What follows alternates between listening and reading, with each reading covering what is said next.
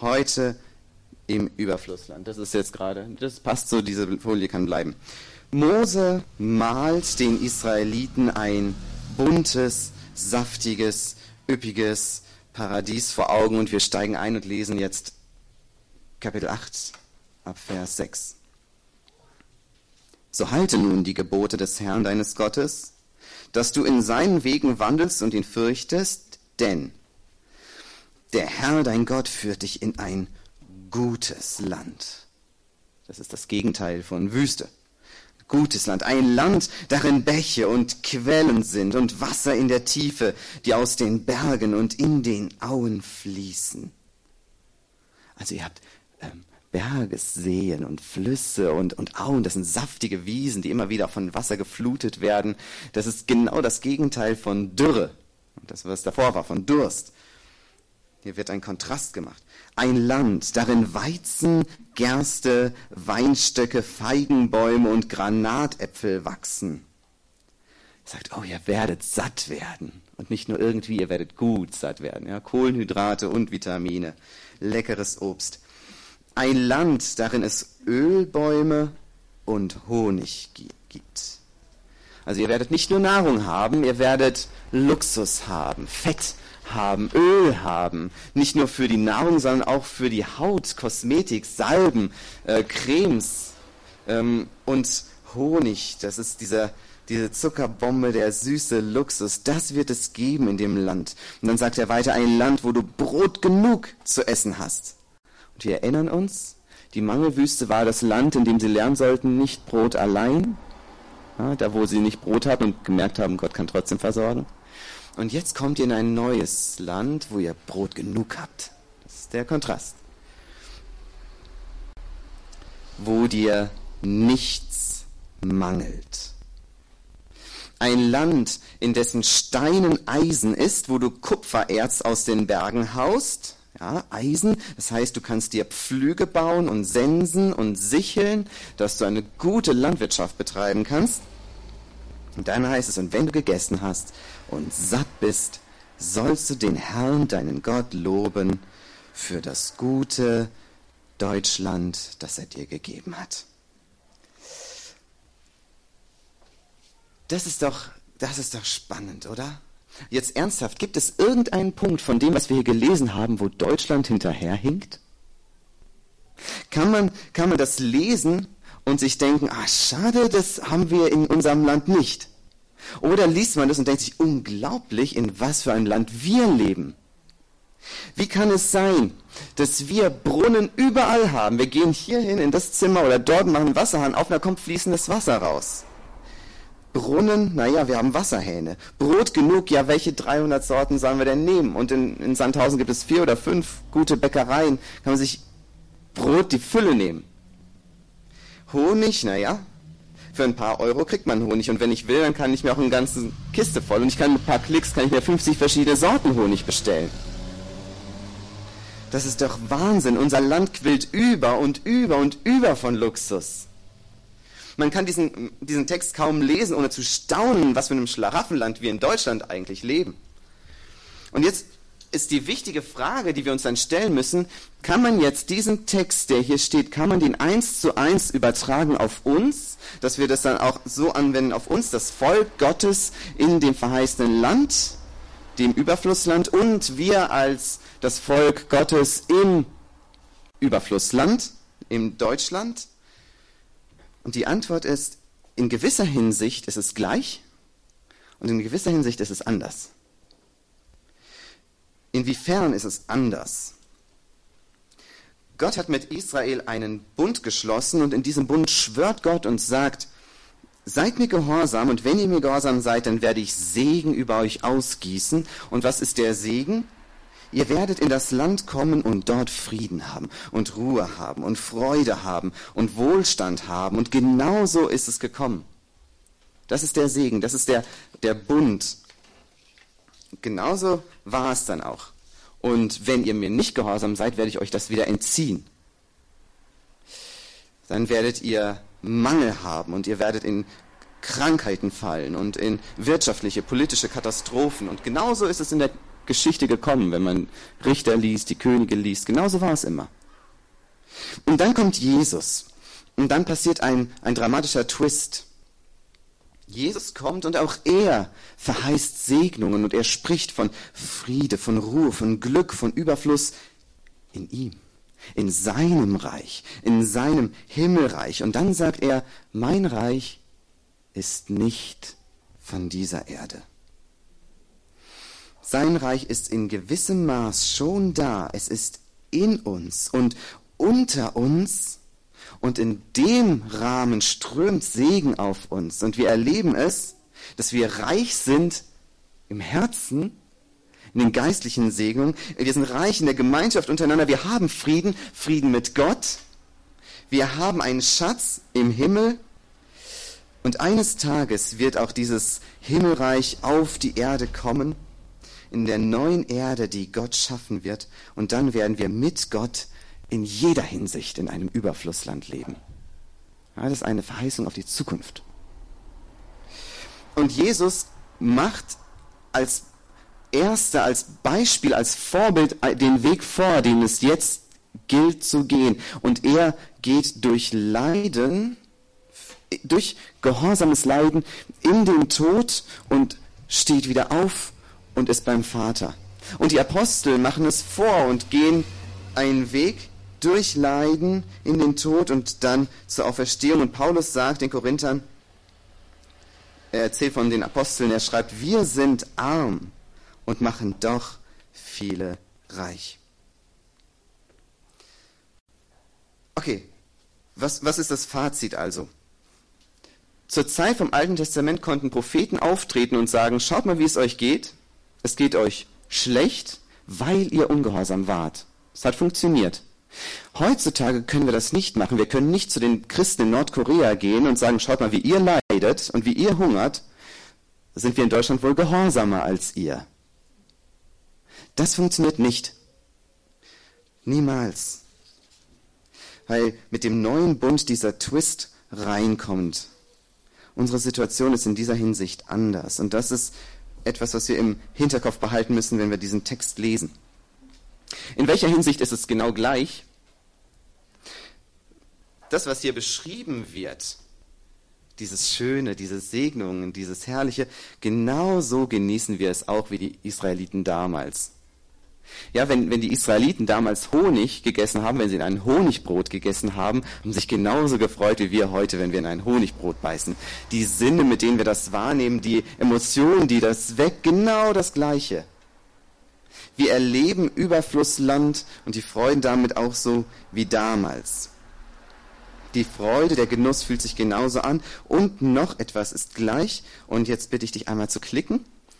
Noch etwas ist gleich und das sind die tödlichen Gefahren. Tödliche geistliche Gefahren und die lauern auch für uns Christen in Deutschland in einem Überflussland. Das Überflussland hat Sümpfe und in denen kann man versacken. Und das Überflussland hat, hat andere Gefahren als die Mangelwüste. Das sind andere.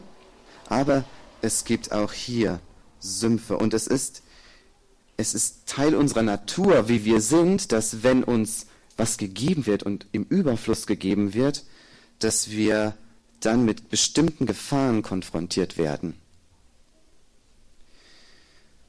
Und viele Christen und viele Gemeinden und viele Kirchen und viele Generationen sind genau in diesen Sümpfen im Überflussland eingesunken.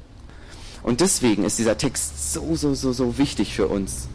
Deswegen ist er so relevant für uns, damit wir wissen, was sind das denn für Gefahren, in denen wir hier aufwachsen in unserer Gesellschaft. Körperlich zu überleben ist ja leicht, aber geistlich zu überleben in diesem Land, das ist nicht leicht. Und das kommt jetzt. Wir schauen weiter in Vers 11.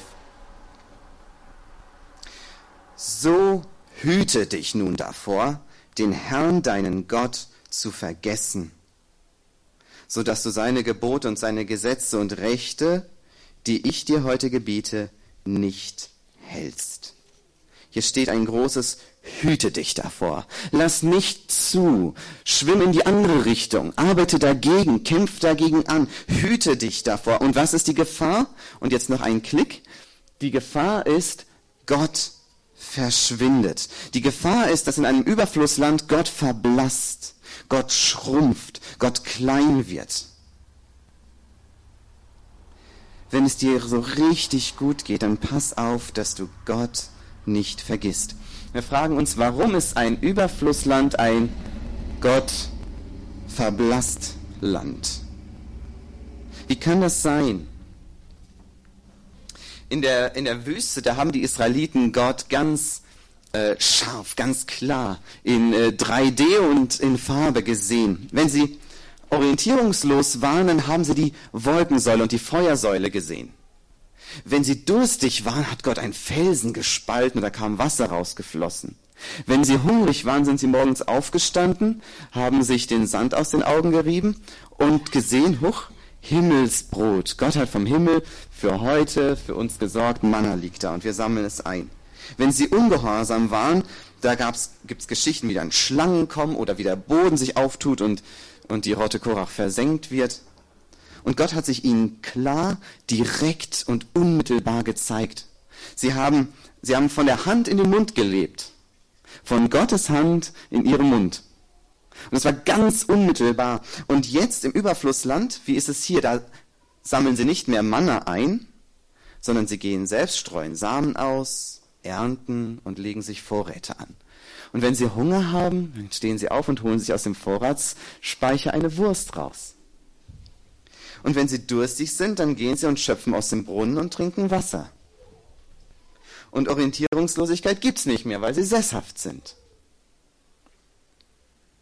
Sie erfahren Gott nicht mehr in der gleichen Weise als Retter, als Lebensspender, sondern es ist mittelbar über die Geschenke, die Gott gibt, über die Segnungen, die er gibt. Sie erleben ihn als der, der Segen gibt äh, durch die täglichen Geschenke. Die Frage ist, sind sie immer noch abhängig von Gott? Ja, sie sind immer noch genauso abhängig. Daran hat sich gar nichts geändert, nur das subjektive Empfinden ist anders. Man empfindet es nicht mehr so intensiv.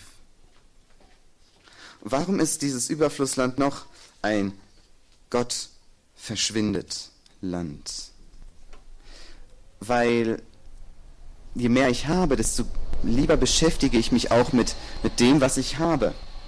Mit dem, was ich besitze. Und das nimmt meine Gedanken ein, das braucht seinen Raum in meinem Tagesablauf, in meinem Herz. Im Neuen Testament, in Lukas 8, beschreibt Jesus, wie der Same des Evangeliums ausgestreut wird auf das Land. Und dann gibt es so einen bestimmten Boden, auf dem der Same fällt, das Evangelium, und da ist Unkraut. Ja, dieses dornige Gestrüpp, das dann hochwächst und dann die gute Saat erstickt. Und dann legt er das aus und sagt, das, wo es unter das Unkraut, unter diese dornigen, ähm, dieses dornige Gestrüpp gesät wird, was ist das? Wisst ihr es? Könnt ihr, könnt ihr sagen? So. Und der Reichtum und? Die Sorgen hatten wir, genau. Sorgen, Reichtum und die Freuden des täglichen Lebens. Ja? Spannend, oder? Die, der Reichtum ist in der Mitte und dann gibt es ja dann die Sorgen, vielleicht Sorgen um diesen Reichtum und die Freuden an diesem Reichtum, aber es, es breitet sich aus. Es breitet sich aus. Und es nimmt immer mehr Raum ein in dem Denken. Und es macht ja auch, macht ja auch Spaß. Ähm, Urlaub und, und Gesellschaftsspiele und, und Netflix und ins Kino gehen und, und Smartphones und Sport und Romane lesen und Pilates und Pinterest und WhatsApp und E-Mails checken und, und dies und jenes und Ikea-Möbel aufbauen und alles einrichten und ins Fitnessstudio gehen und so weiter und so weiter und so weiter. Und es nimmt Raum ein. Und es nimmt automatisch Raum in unserem Kopf ein und es breitet sich aus wie Unkraut, da muss man nicht viel dafür tun. Das geht von alleine. Und so ist es eben auch, wenn man was Gutes aussieht und dann wächst da so viel drumherum und man muss aufpassen, dass es das Gute nicht erstickt. Und es sind viele schöne Dinge, es sind angenehme Dinge, es sind zuckersüße Dinge und, und vieles davon ist ja nicht schlecht. Es ist nicht an sich etwas Schlechtes. Vieles ist neutral und vieles ist sogar gut. Deswegen nennen wir es ja Segnungen. Und deswegen danken wir Gott dafür. Aber es birgt diese Gefahr, dass es so viel Raum einnimmt in unserem Kopf, dass wir seltener an Gott denken. Und es fällt ja auch viel leichter, zwei Stunden auf der Couch zu sitzen und so ein bewegtes Bild anzuschauen, irgendeine Serie durchzuschauen. Das fällt ja auch leicht, als zwei Stunden Geistliches zu tun, an Gott zu denken, Zeit mit ihm zu verbringen, in dieser Zweisamkeit mit Gott zu sein. Das ist ja, das ist ja eine Herausforderung irgendwie. Man wird so bequem. Und dieses Überflussland, das birgt eben die Gefahr, dass die Gesellschaft und die Kirche und, und, unsere Gemeinde und wir persönlich, dass wir, je besser es uns geht, desto weniger und weniger und weniger an Gott denken. Und immer uninteressierter und immer lustloser. Wie, wie Zucker, wie Lollis, die uns den Appetit rauben auf das wirklich Nahrhafte.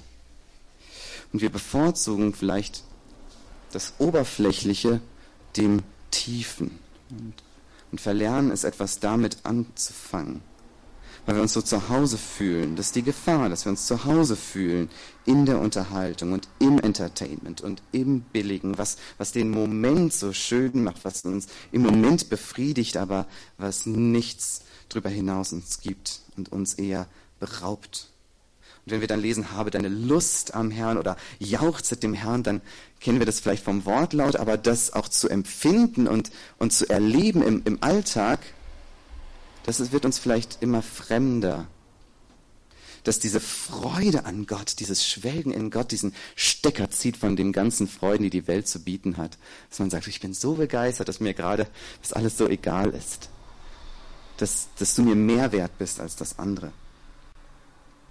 Schauen wir in diesen Vers 11 noch mal rein, da heißt es, hüte dich, Gott zu vergessen, so dass du seine Gebote nicht hältst.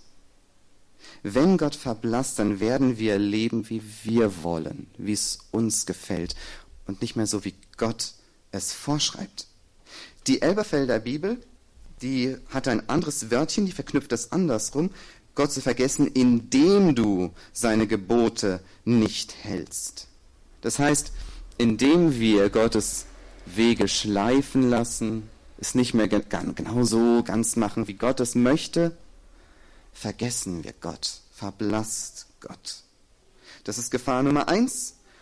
Und es gibt eine Gefahr Nummer zwei. Wo kommt dieses zweite Hüte dich vor? Könnt man den Text schauen. Wir lesen weiter. Achtet auf das Hüte dich. Wenn du nun gegessen hast und satt bist und schöne Häuser baust und darin wohnst und deine Rinder und Schafe und Silber und Gold und alles, was du hast, sich mehrt, dann hüte dich dass dein Herz sich nicht überhebt. Und du den Herrn, deinen Gott, vergisst, der dich aus Ägyptenland geführt hat, aus der Knechtschaft. Das gehört? Und dass sein Herz sich nicht überhebt. Wir lesen weiter. Und dich geleitet hat durch die große und furchtbare Wüste, wo feurige Schlangen und Skorpione und lauter Dürre und kein Wasser war und ließ dir Wasser aus dem harten Felsen hervorgehen und speiste dich mit Manna in der Wüste, von dem deine Väter nichts gewusst haben, auf dass er dich demütigte und versuchte, damit er dir hernach wohltäte und jetzt wird es ganz konkret formuliert, was es bedeutet, sich zu überheben, diese Überheblichkeit. Vers 17, du könntest sonst sagen in deinem Herzen, also vielleicht sagst du es nicht mit deinem Mund, vielleicht sagt dein Mund noch immer die Wahrheit, aber dein Herz sagt was anderes. In deinem Herzen sagen, meine Kräfte und meine Hände und meine Hände Stärke haben mir diesen Reichtum Danke an den Herrn, deinen Gott, denn er ist's, der dir Kräfte gibt, Reichtum zu gewinnen. Auf das er hielte seinen Bund.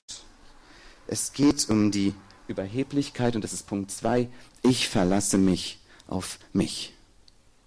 Das ist der zweite Sumpf, in den es gehen kann in einem Überflussland. Ich habe ja gelernt und war fleißig in der Schule. Ich habe einen guten Abschluss gemacht. Ich habe eine schöne Ausbildung gemacht. Ich habe mich angestrengt und habe studiert. Ich habe diese Noten geschrieben. Ich habe einen Arbeitsplatz bekommen. Ich gehe zur Arbeit. Ich habe mir ein Konto angelegt und häufe darauf und ich habe und ich habe und ich mache.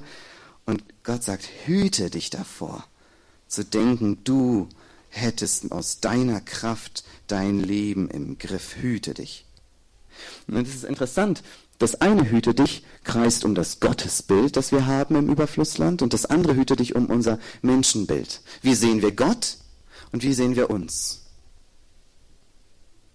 Gott tritt in den Hintergrund und ich trete in den Vordergrund. Mein Menschenbild wird unrealistisch. In der, in der Mangelwüste, das war letzten Sonntag, da gab es ein ganz realistisches Bild da hatten die Menschen ein realistisches Bild von sich, völlig, völlig abhängig, völlig hilflos, völlig ähm, orientierungslos und immer kurz davor zu verhungern und zu verdursten, wenn Gott nicht eingreift. Und im Überflussland, da gibt es so einen nebligen Sumpf und das ist diese Wahnvorstellung, ich bin stark in mir selbst. Und ich habe mich gefragt, ist das nicht, ist das nicht genau das, wo wo wir aufwachsen, das Menschenbild, das geprägt wird, glaub an dich selbst. Du bist stark. Du hast die Kraft in dir. Schau in dich hinein, fühl in dich hinein. Du merkst, dass da Potenzial ist und das kannst du aus dir rausholen. Du bist stark. Man will unabhängig sein. Man will stark sein. Man will alles alleine hinkommen. Ted Tripp sagt, es ist nicht meine Schwäche, die mich meist in Probleme stürzt. Es ist meine Wahnvorstellung, ich sei stark. Es ist meine Wahnvorstellung, ich kann es auch alleine. Die Bibel hat ein anderes Bild von uns Menschen und beschreibt den Menschen als ein abhängiges Wesen. Wir werden geschaffen nicht als Gott, wir werden geschaffen als Mensch in einer Abhängigkeit von Gott. So schafft uns Gott als abhängiges Wesen. Und Jesus sagt, ohne mich könnt ihr nichts tun. Und es ist, es ist nicht nur okay, so eine Schwäche zu haben, so schwach zu sein. Es ist nicht nur okay, es liegt eine Schönheit darin. Wenn wir so von uns selbst denken, dann werden wir nämlich die Hände ausstrecken nach Gottes Gnade und sagen, ich bin schwach, gib mir bitte, ich brauche dich. Und für Gott liegt darin die Schönheit des Lebens. Gott der Geber und wir die Empfänger. Deswegen, deswegen bringt uns Jesus dieses Gebet bei und sagt, wenn ihr betet, dann betet so, Vater, gib uns heute unser tägliches Brot. Warum? Weil wir auch ohne dich verhungern. Vater, führ uns nicht in Versuchung. Wir bitten dich, weil wir ohne dich genau da reingeraten. Ohne dich sind wir orientierungslos. Und betet so, Vater, erlöse uns vor dem Bösen. Warum? Weil wir zu schwach sind, uns selbst zu erlösen vom Bösen. Also es ist nicht nur okay, schwach zu sein, es ist nicht nur eine Tatsache, es ist eine schöne Tatsache aus der Sicht Gottes, weil da, wo ein Mensch vor Gott schwach wird, da ist es wie ein Sog, der Gottes Gnade, Gottes Gnade zu sich zieht. Und Gottes Gnade füllt jeden Mangel, den wir haben, perfekt aus. Also es gibt zweimal dieses Hüte dich, zweimal zwei große Sümpfe, aber eigentlich ist es ein großer Sumpf. Das beides gehört zusammen, weil mein Gottesbild und mein Menschenbild sehr verzahnt sind. Sobald ich kleiner von Gott denke, denke ich höher von mir. Und sobald ich stärker mich selbst betone und mich selbst stark fühle, desto weniger fühle ich eine Abhängigkeit von Gott. Und desto weniger brauche ich Gott. Und das ist, das ist, ähm, wie Deutschland ist im Moment, ähm, einfach weil wir ein Überflussland sind, das ist diese Schieflage, oder das ist halt typisch für unser Überflussland, das müssen wir einfach wissen, dass es einen, eine Tendenz gibt, eine Neigung da reinzurutschen, in das Gott verschwindet und ich fühle mich stark. Es ist so ein, ein, ein langsames Gleiten und je länger eine Gesellschaft da unterwegs ist, desto stärker rutscht sie in die Richtung. Das ist die Tendenz, in die es geht. Und je luxuriöser man lebt, desto stärker neigt sich das. Und desto mehr müssen wir uns dessen bewusst sein und aktiv in die andere Richtung arbeiten, dass wir hier oben in der Abhängigkeit von Gott leben und nicht hier unten sagen, ich brauche Gott nicht, weil ich mich selbst stark fühle. Ich brauche ihn nicht. Und das betrifft uns als Gemeinde und das betrifft mich persönlich. Und deswegen muss ich mir dessen bewusst sein und mich davor hüten, sagt die Bibel, zu denken, es war meine Kraft. Möchte diesen Vers 18 nochmal vorlesen. Sondern gedenke an den Herrn, deinen Gott. denn er ist's, der dir Kräfte gibt, Reichtum zu gewinnen. Wenn ich morgens aufstehe, sagt die Bibel, und wenn ich zur Arbeit fahre, dann hat Gott mir die Kraft dazu gegeben. Und wenn ich das Bad geputzt habe, dann hat Gott mir die Kraft dazu gegeben. Und wenn ich die Predigt fertig habe und mich hinsetze, hat Gott mir die Kraft dazu gegeben, das zu tun. Und wenn mir an dem Tag irgendetwas gelungen ist, hat Gott mir die Kraft dazu gegeben. Und dann sagt es hier, wenn, wenn ihr Reichtum ansammelt und wir lesen mit der Brille des Neuen Testaments, wo wir Reichtümer ansammeln im Himmel. Es geht um unsere geistlichen Erfolge, wenn man das so nennen darf. Auch das ist eine Gnade Gottes und er gibt uns die Kraft, Dinge zu tun, die einen Wert haben für die Ewigkeit. Das macht Gott und wir sind so radikal abhängig. Wie, wie kann man das denn umsetzen? Was kann ich denn machen, um bei dieser Neigung nach oben zu arbeiten, nach oben zu gehen? Was kann ich denn da praktisch tun? Wie kann ich das leben, was die Bibel hier sagt? Denkt an den Vater, der euch führt und der euch versorgt. Wie kann ich das praktisch umsetzen, was Paulus meint, wenn er sagt, ich habe gearbeitet, aber nicht ich, sondern Christus in mir. Und er sagt, ich lebe, aber nicht ich, sondern Christus in mir er lebt diese völlige Abhängigkeit und, und, und gibt es irgendwie eine, einen praktischen, mm, eine praktische Hilfe, die uns daran erinnert und die uns hilft, genau diese Abhängigkeit zu leben.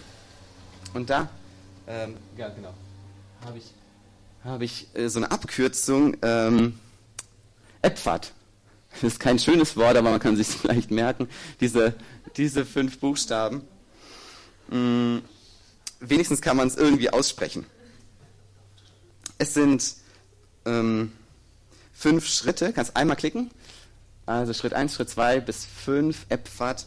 Ich habe diese Abfolge bei John Piper entdeckt, aber es ist nicht von ihm. Er hat es auch bei den Kirchenvätern gelernt, ganz, ganz alt. Und das ist im Prinzip, sind die Punkte so tief in der Bibel verankert, dass es jetzt nur noch mal so eine Eselsbrücke ins Deutsche übersetzt. Ähm, es sind Schritte, die wir durchgehen können, das, was wir uns angewöhnen können, und da bin ich auch dabei, mir das, ähm, das zu merken für meinen Alltag, bevor ich irgendwas mache, bevor ich eine Herausforderung in Angriff nehme, bevor ich predige, bevor wir zur Arbeit fahren, bevor wir irgendetwas tun, kann man das durchgehen. Und ich bin noch dabei, das zu lernen, das zu integrieren, einfach bewusster diese Schritte durchzugehen. Und Schritt Nummer eins ist das Eingestehen. Dass wir Gott sagen im Gebet, ich bin völlig auf dich angewiesen, ich brauche dich. Ohne dich kriege ich es nicht hin. Dass ich, bevor ich hier die Predigt vorbereite, dass ich sage, wenn, wenn du mir nicht hilfst, dann bringt es gar nichts. Oder bevor wir irgendwas renovieren zu Hause, wenn der, wenn der Herr nicht das Haus baut, heißt es, dass wir sagen, ich, ich, ich kann es ohne dich nicht. Ich möchte dir sagen, ich brauche dich. Ich gestehe meine Schwäche vor dir ein. Das ist das Erste. Das Zweite, bitten. Weil ich schwach bin, bitte ich dich, hilf mir. Ich bitte dich, gib du mir die Kraft. Und dann konkret für die Sache, die, die gerade als Herausforderung vor mir steht. Ich bitte dich für diesen Tag auf der Arbeit. Ich bitte dich für diesen Gottesdienst. Ich bitte dich für diese Predigt. Ich bitte dich für dieses seelsorgerliche Gespräch. Ich bitte dich für das, was ich jetzt mache. Bitte, hilf mir. Ich brauche dich. Und dann kommt ein entscheidender Schritt drei. Und der heißt Vertrau. Und hier braucht es die Verheißungen, die wir in der Bibel dafür haben dass wir vielleicht auswendig uns diese Verse in Erinnerung rufen, wo Gott uns seine Kraft zuspricht. Oder dass wir die Bibel aufschlagen und speziell suchen nach Dingen, die Gott uns anbietet und gibt und geben möchte. Dass wir zum Beispiel an Jesaja denken, fürchte dich nicht, denn ich bin mit dir. Weiche nicht, denn ich bin dein Gott. Ich stärke dich. Ich helfe dir auch. Dass wir uns das ins Gedächtnis rufen und dass Gott sein Wort zu uns sprechen kann durch diese Verheißungen, die er gibt. Das ist ja Gottes Wort, das zu uns sprechen soll, im Alltag auch. Und das passiert hier, das ist ganz entscheidend. Oder dass wir diesen Vers haben, sollte dem Herrn irgendetwas unmöglich sein?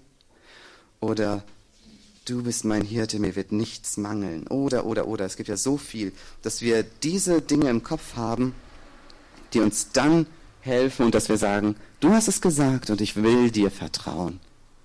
Und dass wir daraus Kraft bekommen für die Herausforderung. Und dann kommt Schritt 4.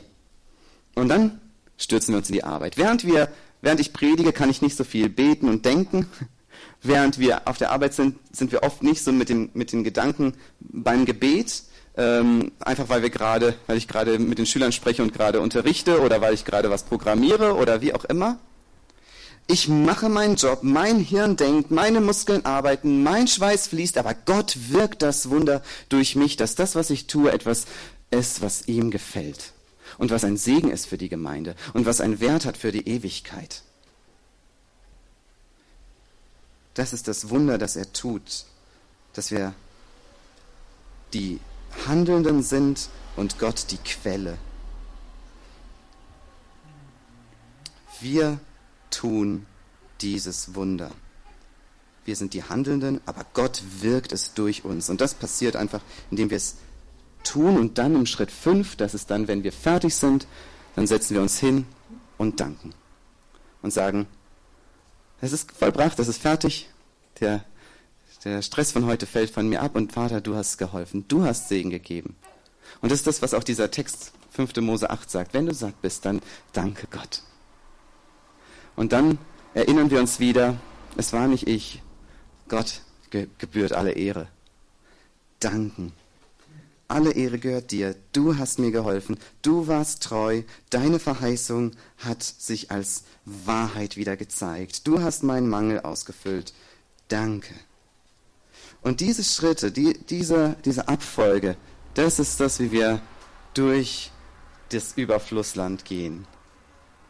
Und wenn wir das leben, dann werden wir auf einem guten Weg gehen durch dieses Überflussland.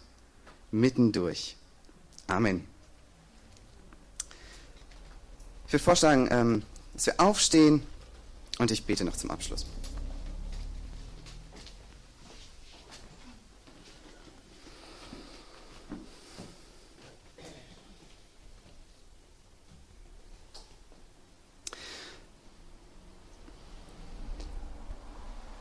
Vater im Himmel, wir leben in dieser, in dieser Spannung, dass du uns so viel Gutes gibst, wofür wir dir jeden Tag Danke sagen. Und dass es gleichzeitig etwas ist, was uns herausfordert und was Gefahren birgt. Und wenn wir nicht aufpassen, dann rutschen wir ab. Und wir bitten dich, dass du uns festhältst, ganz nah bei dir, dass wir ein realistisches Bild haben von dem, was hier läuft. Dass wir in der Abhängigkeit von dir leben. Und dass es nichts gibt, was wir auf uns selbst einbilden könnten, dass wir sagen, wir haben uns diesen Reichtum angehäuft und wir sind die Urheber, die Quelle von diesem Luxus und von diesem Segen. Herr, wir bitten dich, dass wir es, dass du uns diese Gnade schenkst, dass wir in diesem Land, in dem wir hier leben, in dieser Gesellschaft, in der wir groß werden, dass wir eine, eine demütige Denkweise behalten. Ich bitte dich, dass du uns die Gnade gibst, dass wir nah an dir dranbleiben und dich sehen hinter diesen ganzen Gaben. Danke, Herr, dafür, dass du uns so viel gibst und dass du uns vor allem diese Verheißungen gibst, die wir anwenden können jeden Tag. Danke dafür. Wir möchten dich bitten, dass du uns diese Gnade schenkst, dass wir es tun, dass wir es nicht vergessen, wenn wir in den Alltag gehen. Danke, Herr, dafür, dass du zu uns sprichst, dass du ein redender Gott bist und dass deine Worte das sind, wovon wir leben. Danke dafür, dass du auch ein hörender Gott bist und dass du hörst, wenn wir dich anrufen, weil wir einfach deine Hilfe brauchen. Amen.